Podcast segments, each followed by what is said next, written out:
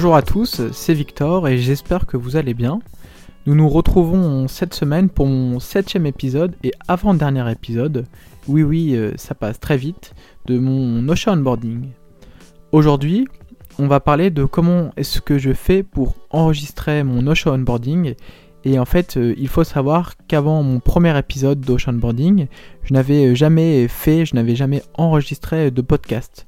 Je n'avais donc aucune idée de comment enregistrer mon podcast correctement ou alors de comment faire un bon montage, mais aussi de comment publier ou diffuser mon podcast. C'est pourquoi aujourd'hui, je vais vous parler en détail de ces trois grandes étapes. Donc c'est parti.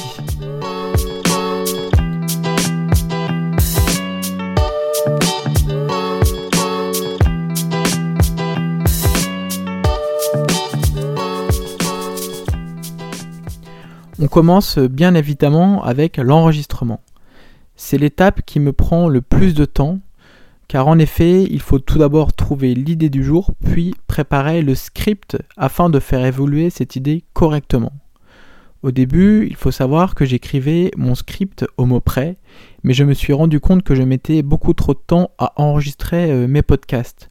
J'avais besoin que tout soit parfait et donc j'avais besoin de beaucoup trop de prises pour avoir un enregistrement euh, correct. Et c'était même un petit peu agaçant parce que je perdais beaucoup de temps sur cette partie-là.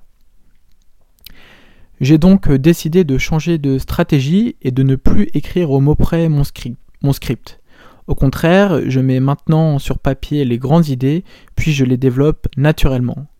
Depuis ce changement, j'ai vraiment remarqué une nette amélioration de mes enregistrements, car désormais je le fais presque en une seule prise. En plus de mon script, mon enregistrement me prenait du temps car j'avais du mal à faire en sorte qu'il soit de bonne qualité. En effet, l'audio était beaucoup trop irrégulier et on entendait énormément les P et les S. J'ai donc cherché une solution au problème et grâce à Bérénice, merci pour le conseil Bérénice, je mets désormais un bonnet sur mon micro et mon audio s'est nettement amélioré depuis, c'est vraiment incroyable, donc ça m'a fait gagner énormément de temps. Une fois que l'enregistrement est terminé, il faut bien sûr passer au montage. C'est quelque chose que je fais assez naturellement et qui ne me pose pas trop de soucis. Bien sûr, j'essaie de faire en sorte qu'il n'y ait pas trop de coupures et que l'audio soit le plus régulier possible. Pour cela, j'utilise notamment les outils de compression, d'égalisation euh, sur mon audio au sein de mon, dos pour, euh, une fois que l'enregistrement est fait. La seule petite chose qui m'a pris pas mal de temps concernant le montage était pour le premier épisode.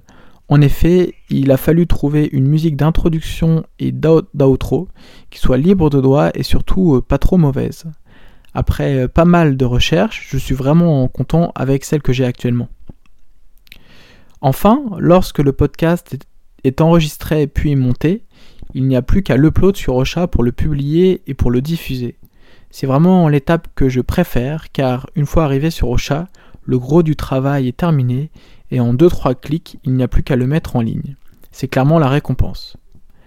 Voilà voilà, c'est tout pour cette semaine. J'espère que le sujet du jour vous a plu.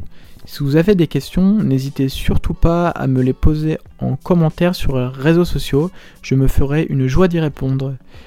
On se retrouve dès la semaine prochaine pour mon dernier épisode. Oui oui, c'est trop triste. Mais d'ici là, portez-vous bien. Gros bisous, bye bye.